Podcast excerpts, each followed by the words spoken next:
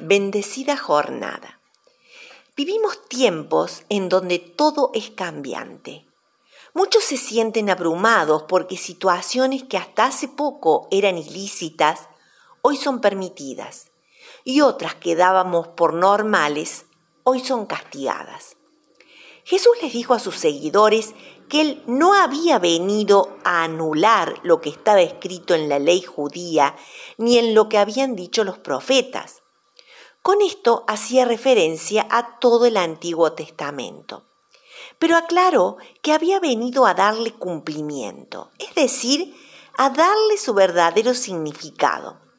Su propuesta hacía énfasis en los principios fundamentales de la ley, en contraste con el simple reconocimiento y obediencia exterior. Él resaltó que la ley dada existiría siempre, nunca desaparecerá. Sin embargo, en los Evangelios vemos que enfrentaba a los religiosos por cómo ellos la ponían en práctica.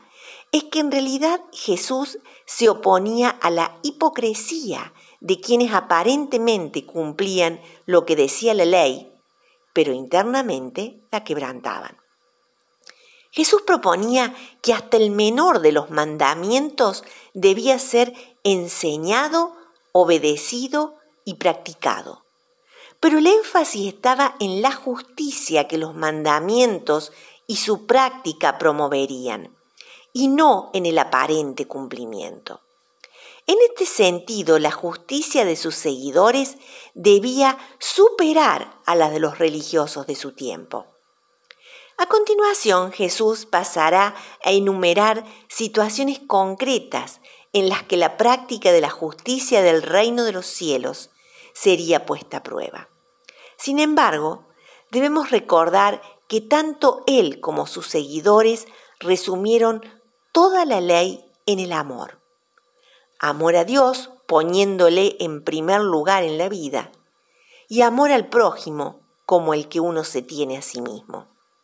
Es decir, que lo importante no es solo lo que hacemos, lo que se ve, sino también nuestras intenciones secretas, nuestras codicias ocultas, los rencores que callamos, porque todo eso en algún momento ha de aflorar en actos concretos. Vivamos como Dios quiere, pero desde lo más íntimo de nuestro ser hasta todo lo que manifestamos en nuestras conductas externas, tanto en lo que decimos como en lo que hacemos o en las reacciones que tenemos. Que el Señor les bendiga.